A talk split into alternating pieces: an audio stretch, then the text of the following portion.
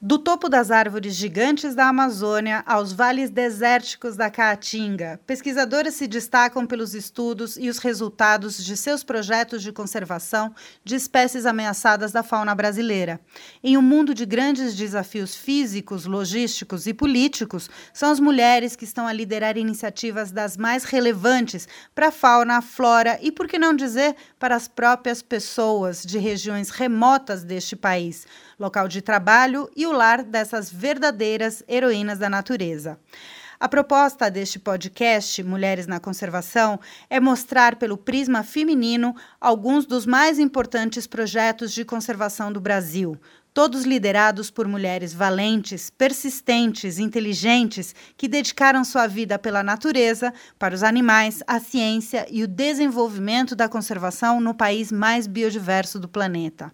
O trabalho dessas pesquisadoras, além dos resultados incontestáveis de recuperação das espécies e de geração de conhecimento para a humanidade, também tem transformado as regiões onde se desenvolvem suas pesquisas. Para esta série, buscamos as mulheres que desenvolvem projetos em todos os biomas brasileiros.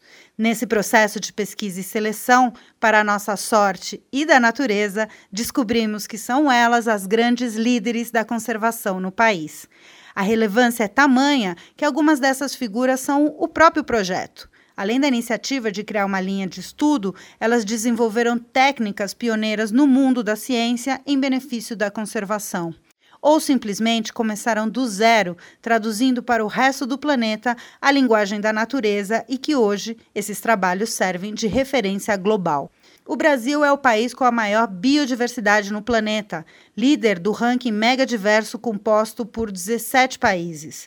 Fazendo um paralelo, é também por conta da diversidade de personalidades que abordaremos ao longo dos perfis dessas heroínas que o sucesso destes projetos de conservação ocorre justamente por uma liderança feminina.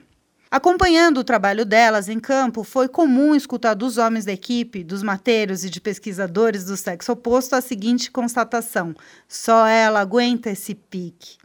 Dentre várias características, como a sensibilidade e a persistência para adquirir conhecimento por meio de estudos incessantes, também ouvimos muito outra característica feminina fundamental em campo: a empatia.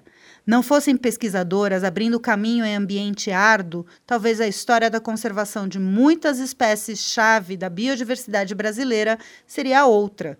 No Pantanal ou na Amazônia, por exemplo, Estivemos com as araras azuis, as antas, o maior mamífero terrestre das Américas, e fomos ao impressionante atol das Rocas, a quase 300 quilômetros do continente.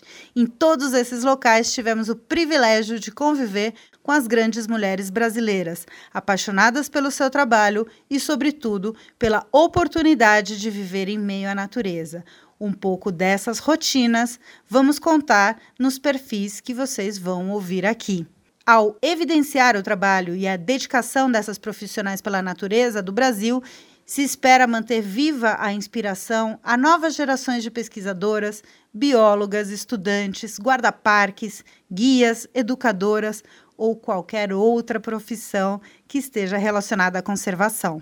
Metade da força produtiva que move a ciência no Brasil é liderada por mulheres, de acordo com os estudos de gênero da The Global Research Landscape. Mesmo assim, ainda é muito importante criar estímulos para as novas jovens pesquisadoras. Os desafios são muitos, mas principalmente a falta de visibilidade de quem está fazendo a diferença pela natureza do Brasil impossibilita que essas grandes mulheres sirvam de inspiração para outras mulheres. Chegou a hora de espalhar estas boas histórias e que o nosso álbum fique cada vez maior.